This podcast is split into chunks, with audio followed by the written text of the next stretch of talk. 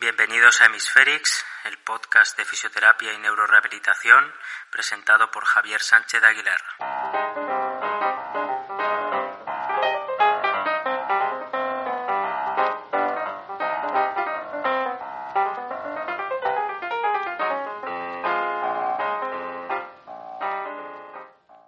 Hoy, 6 de octubre de 2020, voy a hablar de mi experiencia con la terapia intensiva en neurorehabilitación del adulto, acompañándola de un breve resumen de mi trayectoria profesional. Y como no podría ser de otra forma, supongo que hay que empezar por el principio.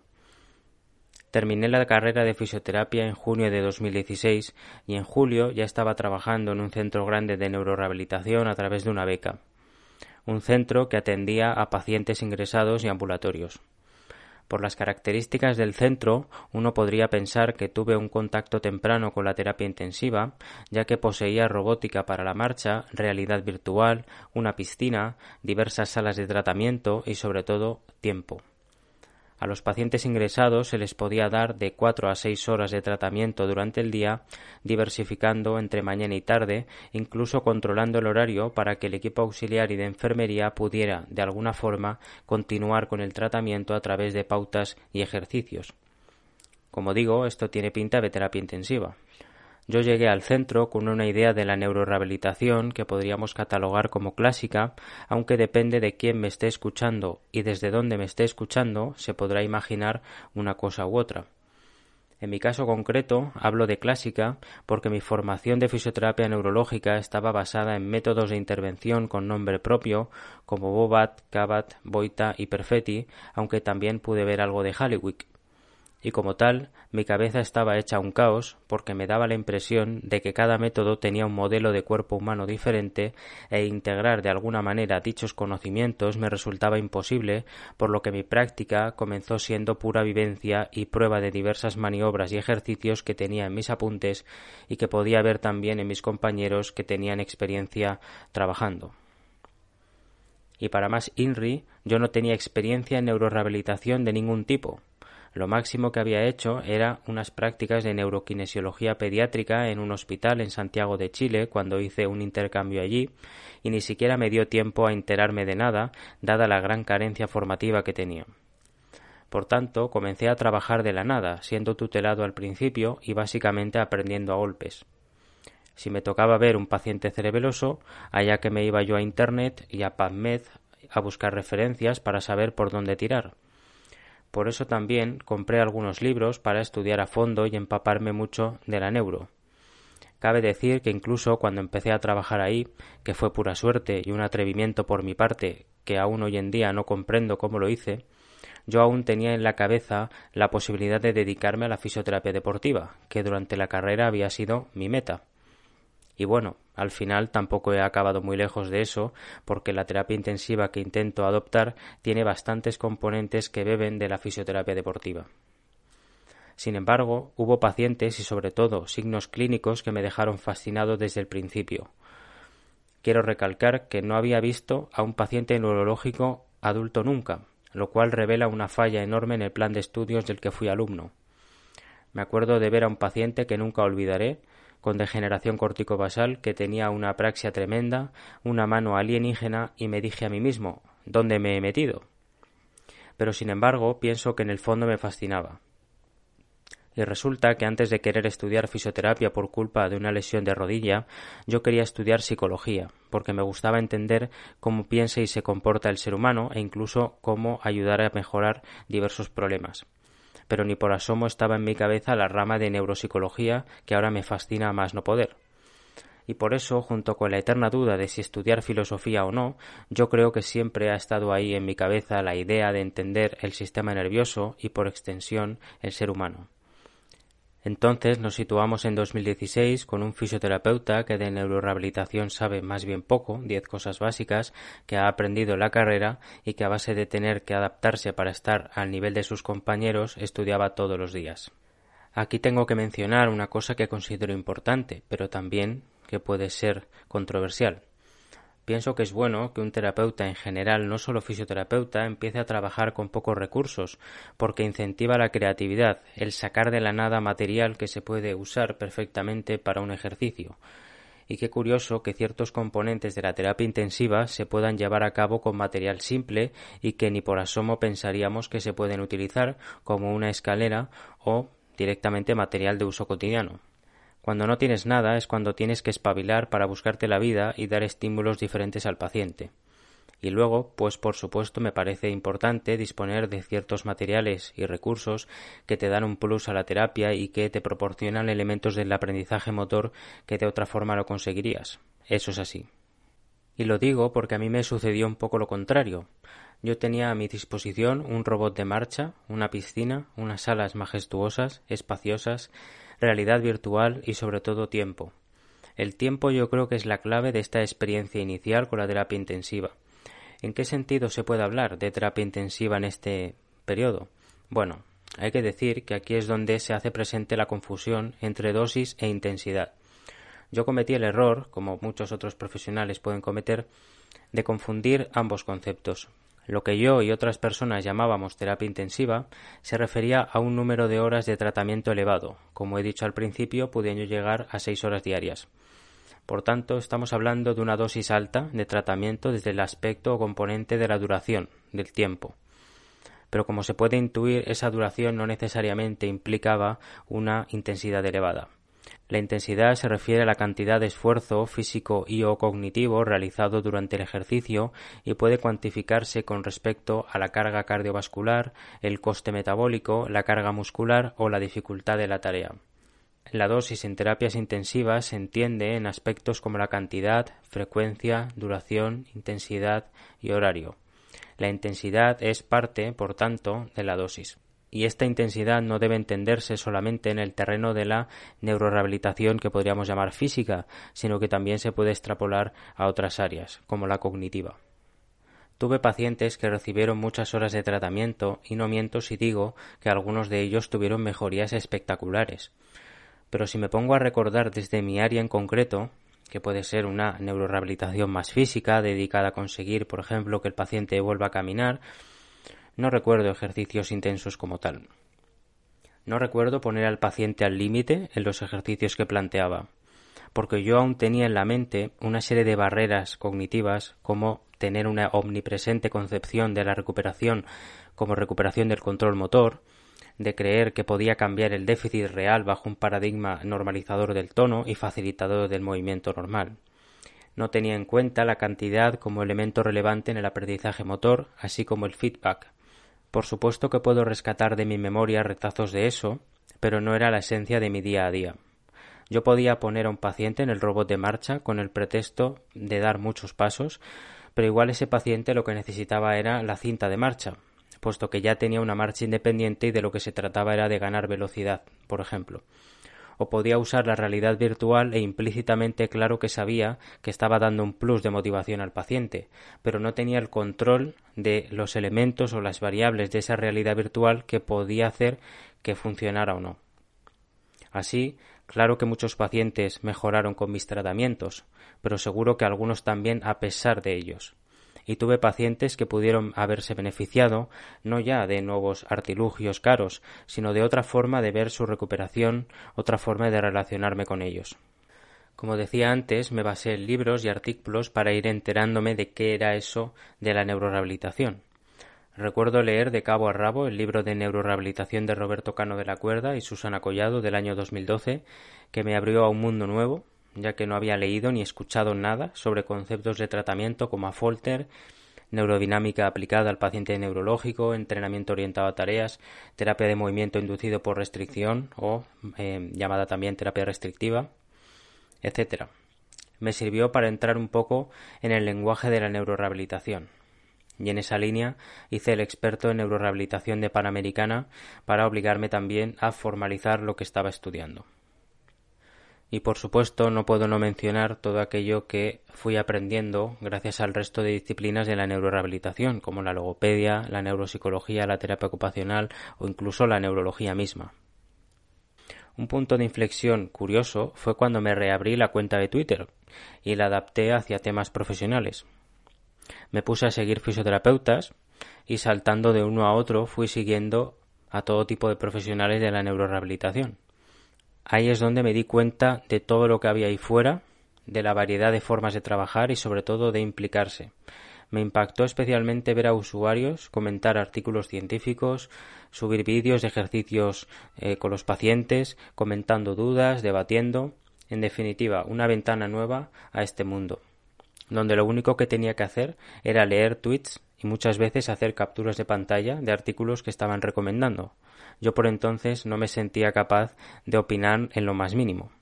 Para mí era como estar al día, saber qué era lo que se llevaba en la red en ciertos temas y monitorizar paradigmas.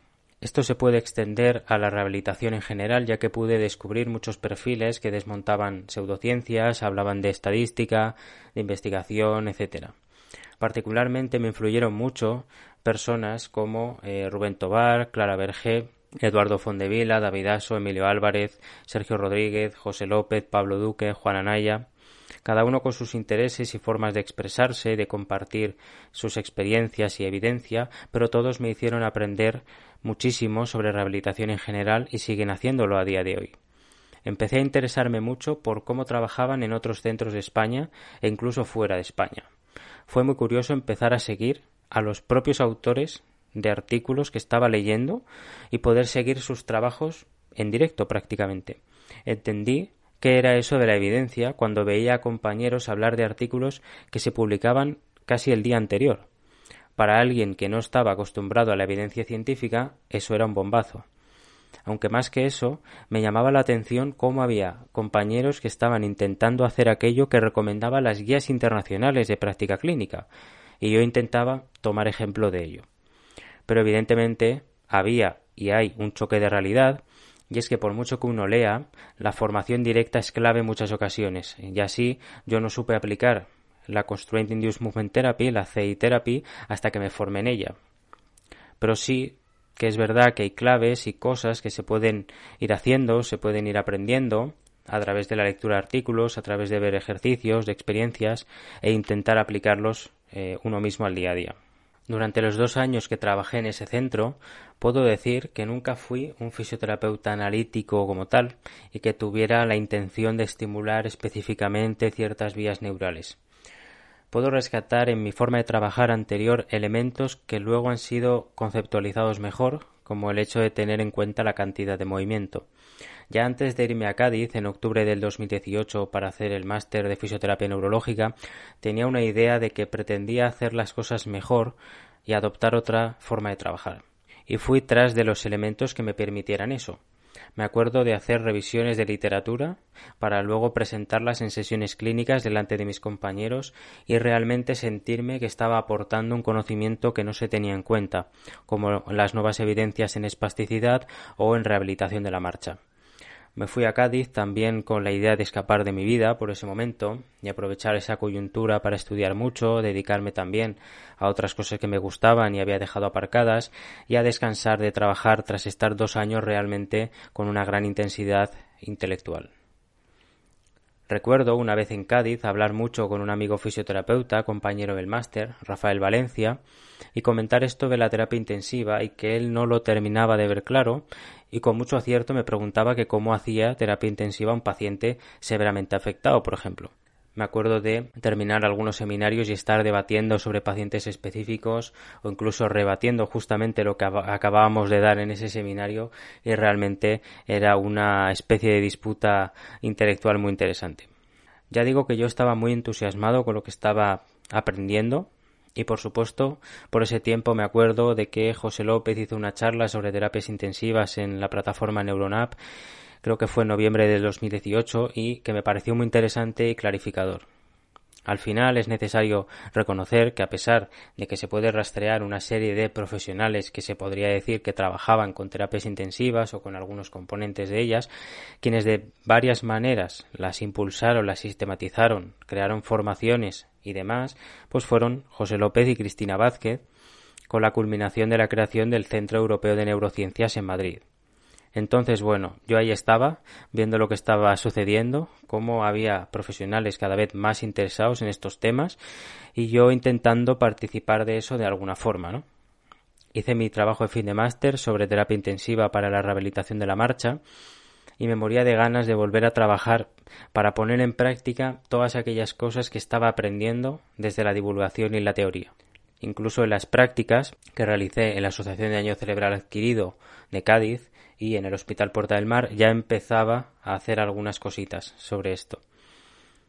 En mayo de 2019 me formé en Constraint Induced Movement Therapy en Madrid con David Morris gracias a la Asociación de Terapias Intensivas y a la Fundación Pita López, lo cual fue un paso importante para entender un componente crucial de las terapias intensivas y también desvirtualizando a un montón de gente que conocía por redes sociales, corroborando la mutua pasión por la neurorehabilitación.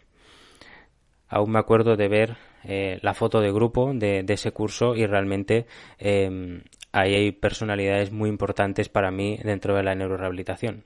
Y no solo pasión por la neurorehabilitación compartida, sino que eran personas con experiencia, que habían pasado incluso por varias fases en sus carreras profesionales, teniendo que hacer cambios de paradigma con los costes cognitivos que, que ello implica.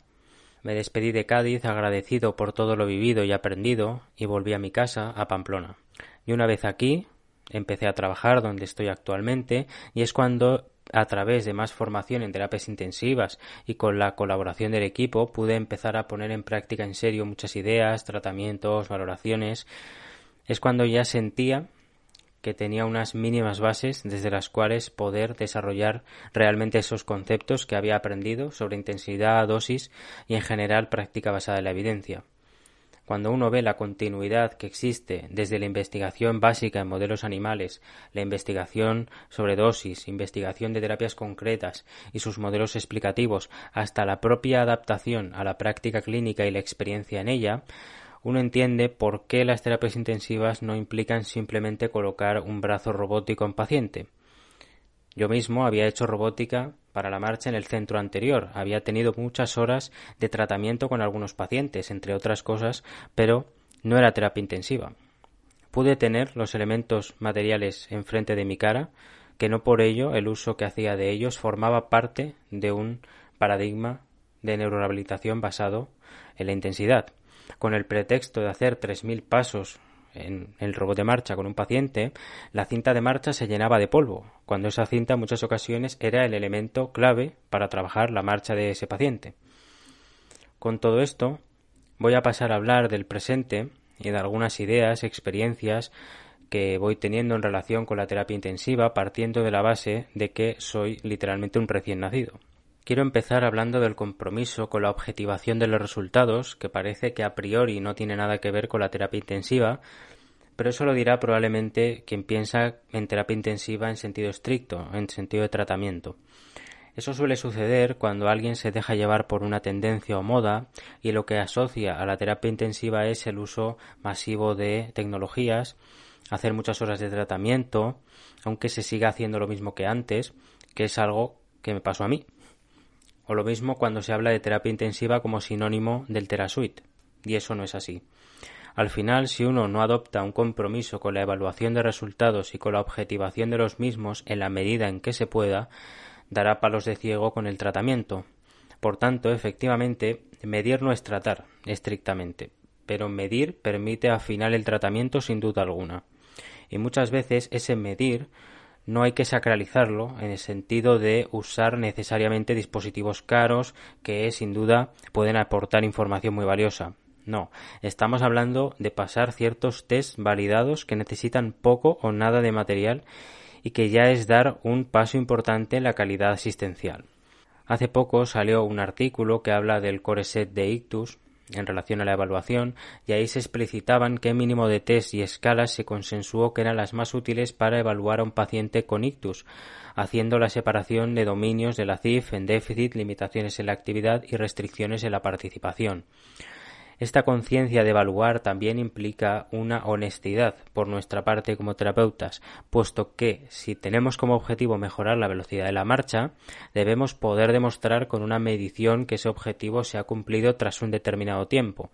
Y si dicha mejora no se ha producido, entonces hay que reflexionar por qué no se ha producido y cómo se puede cambiar o incluso si dicho objetivo quizás no era realista. Así también el paciente puede ver si la sensación que tiene sobre su mejora se traslada también a un dato medible. y os puedo decir que el paciente muestra mucha gratificación cuando coincide este resultado objetivo con el subjetivo. El paradigma de terapia intensiva también implica un cambio de mentalidad con respecto al paciente, una forma diferente de acercarse a él. Sobre todo cuando trabajamos con pacientes crónicos, aparecen preguntas relacionadas con el pronóstico, la evolución y la posible mejora con el tratamiento y suele ser frecuente adoptar un punto de vista conservador, alegando que el paciente ya no tiene potencial de mejora. Sin embargo, con una filosofía basada en la terapia intensiva se trata de buscar el máximo potencial del paciente. Pero para eso el profesional también tiene que estar muy mentalizado. Por eso la terapia intensiva no está hecha para todos los profesionales. De ahí que aquellos que tienen ya una experiencia con este tipo de terapias saben perfectamente que tienen que estar mentalmente fuertes para estar a la altura de la situación. ¿En qué sentido? En sentido de que si tienes 45 minutos de tratamiento con el paciente, trates de organizarte, mentalizarte y estar listo para aprovechar el máximo del tiempo. Y ya ni hablamos de toda la preparación y actividad que uno debe tener y planificar si hace tres o más horas de tratamiento con un paciente. La monitorización de los descansos es otra asignatura pendiente en muchos profesionales, ya que en ocasiones son eh, excesivos pensando que los pacientes necesitan descansar más de la cuenta o que no aguantan cierta intensidad. Así como hablamos de que el terapeuta tiene que estar concentrado, atento, predispuesto a la hora de interactuar con el paciente, en ocasiones es importante también la forma física. Quien esté acostumbrado a entrenar físicamente sabe lo que esto implica. Por el contrario, que no ha entrenado en su vida o realmente eh, se ejercita muy poco en su día a día, es realmente difícil que sepa transmitirle al paciente lo que puede implicar físicamente una terapia intensiva o directamente es más difícil que pueda comprender las expresiones de esfuerzo que el paciente emite. Este esfuerzo físico es evidente cuando tratamos pacientes grandes o que necesitan mucha asistencia. En ocasiones, de hecho, ni siquiera somos capaces de dar asistencia y se vuelven necesarias ciertas tecnologías como las descargas y soportes de peso. Pero dicho esfuerzo también se traduce a nivel de hacer resistencia a un paciente, sujetar materiales, ser rápido para minimizar las pérdidas de tiempo. Son cosas que se dan por hecho, pero cuando se hace una terapia intensiva se notan bastante, sobre todo cuando no se tiene tanto tiempo disponible. ¿Qué decir que ya de base es bueno que los terapeutas estemos saludables, fuertes, flexibles para poder sobrellevar la carga de trabajo. Es algo también que se da por hecho, pero una vez más los profesionales que llevan una experiencia saben perfectamente que el tiempo va pasando, el cuerpo se va afectando y la jubilación no llega. Y quiero aprovechar para hacer un alegato en pos de la salud mental. En el poco tiempo que yo llevo eh, intentando aplicar la terapia intensiva ya me he encontrado que em, puede ser realmente duro para un terapeuta estar a ese nivel, a ese nivel de concentración, ese nivel de eh, implicación también con el paciente, ¿no? Sobre todo en centros privados en los que el paciente se costea su tratamiento, em, el profesional siente una mayor responsabilidad todavía, si cabe, ¿no? De, de poderle ayudar al paciente. Esa presión que algunos profesionales pueden aguantarla, puede ser ese gatillo que hace que realmente vayamos a por todas con el paciente. Pero sin duda puede llegar a ser muy duro estar ocho horas diarias con esta intensidad, valga la redundancia, ¿no? Estando en muchas ocasiones eh, muchas horas con un paciente, con un mismo paciente. Esto también hay que saber llevarlo personalmente y yo recomiendo apoyarse en el equipo, ¿no? Cuando la responsabilidad eh, se diluye, digamos, sobre el equipo, pues uno también se libera de esa presión que puede notar ante un proceso de terapia intensiva con un paciente. Y si trasladamos esa idea de esfuerzo de la que venimos hablando al propio paciente, un miedo que suele aparecer tanto en pacientes como en terapeutas suele manifestarse la pregunta ¿y ya va a aguantar? Esta pregunta hace alusión a la propuesta de realizar varias horas de tratamiento al día o de realizar ejercicios de alta intensidad con alto número de repeticiones o trabajando de manera intensa el sistema cardiovascular. Es un miedo legítimo si tenemos en cuenta la cultura de rehabilitación de la que venimos y que continúa conformando el statu quo, una cultura que no fomenta el máximo potencial del paciente y que en ocasiones lo considera frágil cuando no lo es. Y cuidado, no siempre es por falta de voluntad. Muchos profesionales desearían adoptar otro rol con el paciente, pero el sistema les pone trabas en ocasiones. O también no hay que olvidar que hay pacientes que no están preparados para ciertas terapias, bien por la fase en la que se encuentran de su proceso patológico o recuperación, o bien porque hay ciertas comorbilidades o aspectos que contraindican el ejercicio intenso. Y ya ni hablar de todos los procesos eh, cognitivos que puede haber implicados y que de alguna manera dificultan esa adherencia eh, tan grande que hace falta con una terapia intensiva. Y respecto a esas comorbilidades que tenemos que conocer, pues conviene conocer también ciertos parámetros fisiológicos, familiarizarse con ellos, conocer las contraindicaciones absolutas y relativas que pueden tener ciertas terapias para ciertos pacientes y, si es posible, tener una referencia médica para consultar alguna duda, sobre todo en contextos hospitalarios. No debe tomarse la terapia intensiva a la ligera ni como apta solamente para pacientes que ya poseen un alto nivel de autonomía. Y no todas las patologías neurológicas necesitan una terapia intensiva. Quien trabaje con pacientes eh, con patología neurodegenerativa, quizás durante este podcast esté levantando la ceja y piense que esto de la terapia intensiva no va con él pero realmente tenemos que hacer varios matices.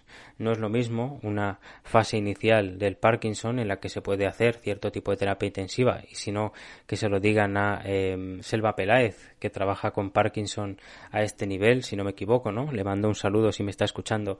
Eh, o directamente pacientes con eh, esclerosis múltiple, en los que también se puede hacer cierto tipo de, de terapia intensiva, ¿no?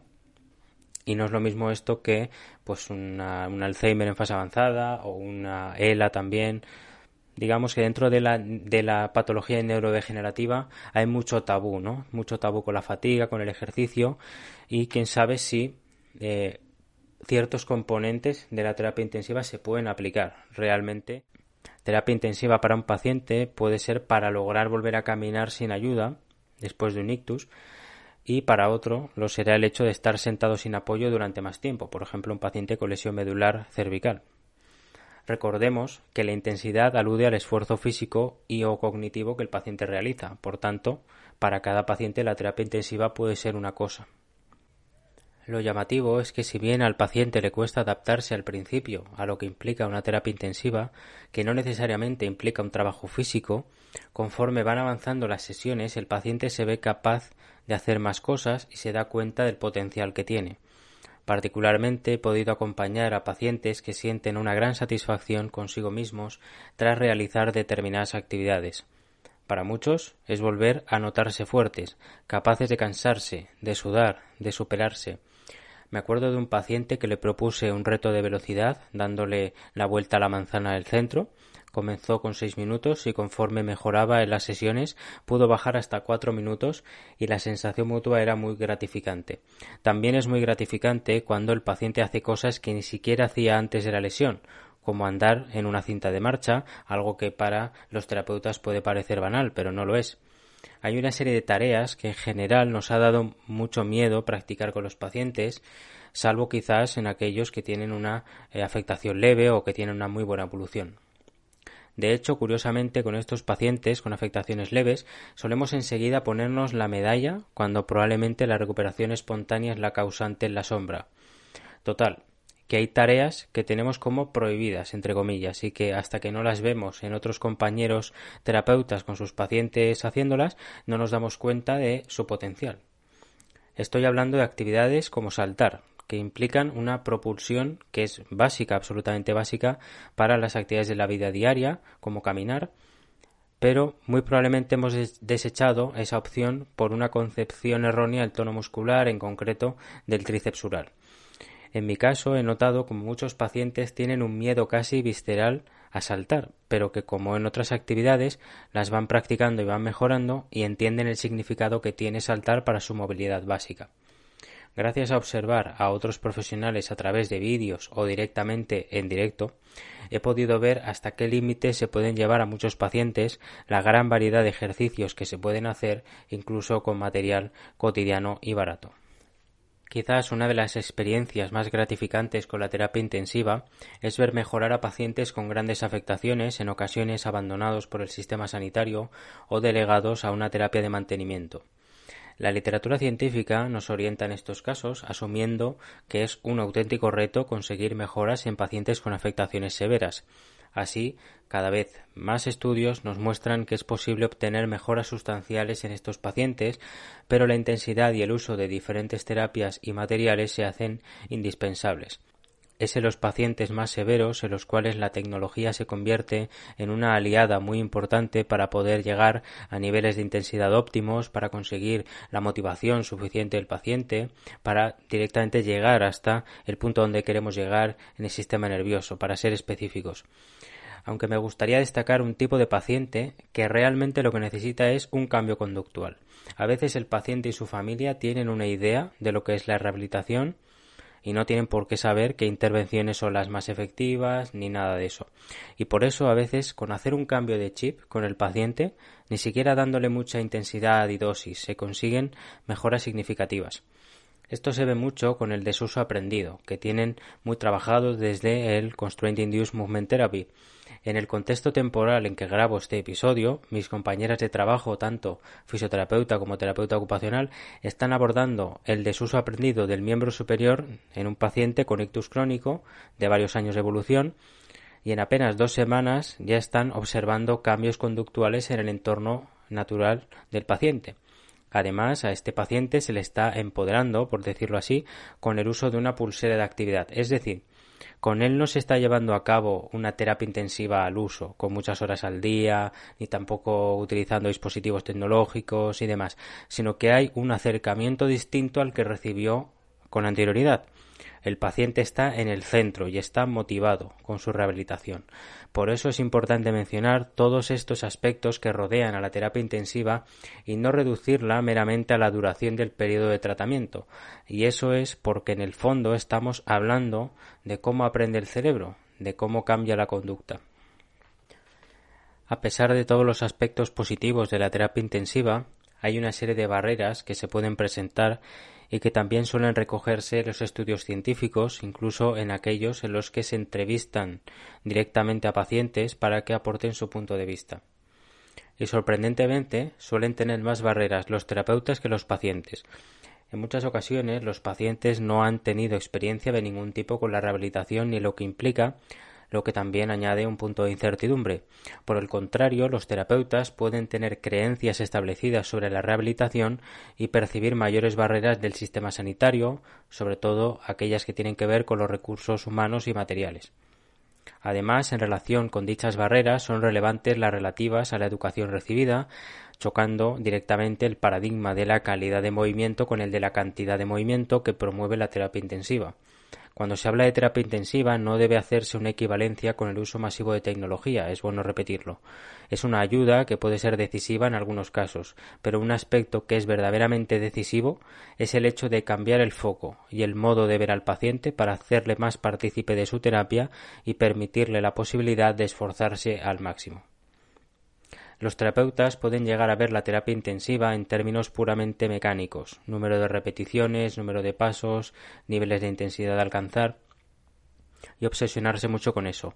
No obstante, no hay que obviar la relación que se forma con el paciente. La visión del paciente cambia radicalmente. El paciente es activo, dirige sus mejoras a través de su esfuerzo y no es un ser pasivo que recibe, entre comillas, el tratamiento. Así, también los terapeutas, incluso algunos pacientes, pueden tener una autopercepción del esfuerzo que pueden realizar muy limitada. Ahí es donde entran las estrategias de monitorización de parámetros fisiológicos como la frecuencia cardíaca, tensión arterial y otras mediciones como el número de pasos diario. Relacionado con lo anterior, la fatiga parece ser una clara barrera a la terapia intensiva, pero es posible que no tenga tanta influencia en el compromiso con la terapia y que sea una respuesta normal al ejercicio que poco a poco se va modulando también conforme el paciente se ve capaz de hacer más actividades. Esto no debe sonarnos raro, ya que eh, todo aquel que haya empezado a hacer una actividad física con cierta regularidad habrá experimentado la fatiga y habrá notado cómo eh, poco a poco va mejorando y casi sin darse cuenta está mejorando su forma física. Los pacientes neurológicos evidentemente tienen una lesión neurológica y muchas veces hay eh, componentes de la fatiga eh, relacionados con elementos cognitivos, con una situación social determinada, etcétera. Por supuesto, eso hay que tenerlo en cuenta, pero esta concepción del entrenamiento, por así decir, es bueno que la vayamos adoptando con el paciente. Es bueno mencionar también que hay una serie de barreras específicas em, a diferentes componentes de la terapia intensiva, como el entrenamiento aeróbico, entrenamiento de fuerza o la terapia de movimiento inducido por restricción o el constraint. Por ejemplo, en el Constraint Induced Movement Therapy es común la barrera de la falta de generalizabilidad, al ser una terapia tan específica y dirigida en un principio a un grupo selecto de pacientes. No obstante, esta terapia es versátil y cada vez se demuestran sus efectos en pacientes más severamente afectados. Sin duda, una barrera que puede existir es la relativa al aspecto económico, no tanto por la intensidad, sino por la dosis, por esos componentes de duración, cantidad u horario que implican pasar más horas en terapia o incluso abordar al paciente desde más áreas de rehabilitación. La clave es buscar una situación óptima y ajustada al paciente entendiendo el esfuerzo que hacen las familias. Desde el punto de vista profesional, los que nos dedicamos a la neurorehabilitación sabemos que la recuperación suele ser prolongada en el tiempo y en ocasiones la rehabilitación se convierte en un mantenimiento de las funciones o logros conseguidos, pero en algunos casos esa dilatación en el tiempo del proceso rehabilitador se puede acortar invirtiendo en intensidad a corto plazo. En otros casos, independientemente de una terapia intensiva, el proceso rehabilitador demanda un tiempo determinado que puede ser más o menos prolongado. Se debe valorar el caso individualmente para lograr el mejor encaje con el paciente y su familia. Y evidentemente es bueno hacer una reivindicación en pos de la sanidad pública para que se tengan en cuenta estos componentes de la terapia intensiva y si bien sea muy complicado hacer eh, de tres a seis horas eh, diarias de, terapia con el paciente, pues se puedan ir dando pasos hacia eh, una mayor consideración de la intensidad dentro de las sesiones de tratamiento. Yo creo que aunque uno tenga 45 minutos de tratamiento con un paciente, que son las duraciones que se manejan ahora mismo en algunos sitios, en algunos hospitales, uno puede cambiar la forma de ver esos 45 minutos, ¿no? Uno puede intentar prepararse de alguna forma, preparar los materiales para que eh, los descansos no sean tan prolongados, no haya ese desfase, ¿no? Entre, entre lo que necesita el paciente y lo que se le da. Para luchar contra las barreras a la implementación de la terapia intensiva tenemos algunas claves, o los artículos nos dan algunas claves, como que los pacientes vean el progreso que hacen y tengan automotivación, añadida a tener un entorno facilitador. Con respecto a ver el progreso, yo es una de las cosas que más he, tenido en cuenta y me gusta eh, hacer gráficas para los pacientes y realmente hay pacientes que, se sorprenden mucho al ver su evolución incluso se emocionan. Esto sí se complementa a través de vídeos, ¿no? Que, se pueden ir grabando, incluso se pueden hacer algunos montajes, pues eh, el paciente realmente eh, puede llegar a alucinar, ¿no? Es decir, de no darse cuenta en el qué punto estaba y todo el proceso que ha ido siguiendo. Como he dicho antes, la automotivación también es muy importante y es imprescindible. No todos los pacientes están emocional ni motivacionalmente preparados para una terapia intensiva. También parece importante que la terapia esté ajustada a las necesidades del paciente, que incluya ejercicios que de alguna forma encajen con lo que el paciente necesita. Cuanto menos relevante perciba el paciente la terapia para sus necesidades y deseos específicos, más difícil va a ser el compromiso continuo, la adherencia. Por último, incluso el contacto con otros pacientes parece ser algo que funciona a modo de sentimiento de pertenencia o de grupo, Incluso el espíritu de competición puede ser de ayuda. Y en esa línea, una buena relación con los terapeutas se hace esencial por su capacidad de motivar y de guiar.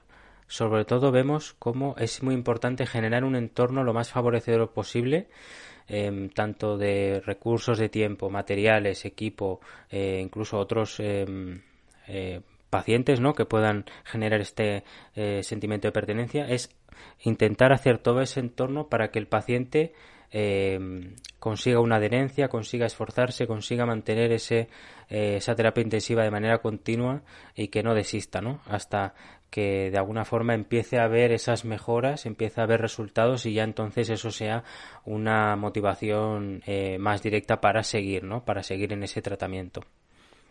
Día a día observamos estas fortalezas y barreras que venimos contando y cada día aprendemos un poco sobre ellas. Los pacientes no dejan de sorprendernos con sus mejoras, incluso cuando se veían totalmente incapaces de siquiera imaginarlas. Los terapeutas tratamos de minimizar las barreras y optimizar las fortalezas para que los pacientes se recuperen el máximo posible y en el caso de que la recuperación no sea posible, se trata de ver cuál es la eh, intensidad apropiada según el tipo de terapia que se desempeñe para que el paciente mantenga las mayores capacidades funcionales posibles. Con esto terminamos el episodio de esta semana. Espero que os haya parecido interesante y sí que me gustaría decir que eh, me siento a hombros de gigantes aunque desde que comencé a trabajar hace más de cuatro años he podido estar en contacto con elementos que conforman las terapias intensivas, aún me estoy iniciando en esta forma de trabajar en neurorehabilitación. Intento seguir la estela de lo que yo considero referencias, tanto en España como fuera. Y este episodio solo es una eh, muestra de eh, experiencias y de relaciones con la evidencia respecto a este tema. Espero poder compartir más información conforme aumente la experiencia clínica. Un saludo a todos y os espero en el siguiente episodio.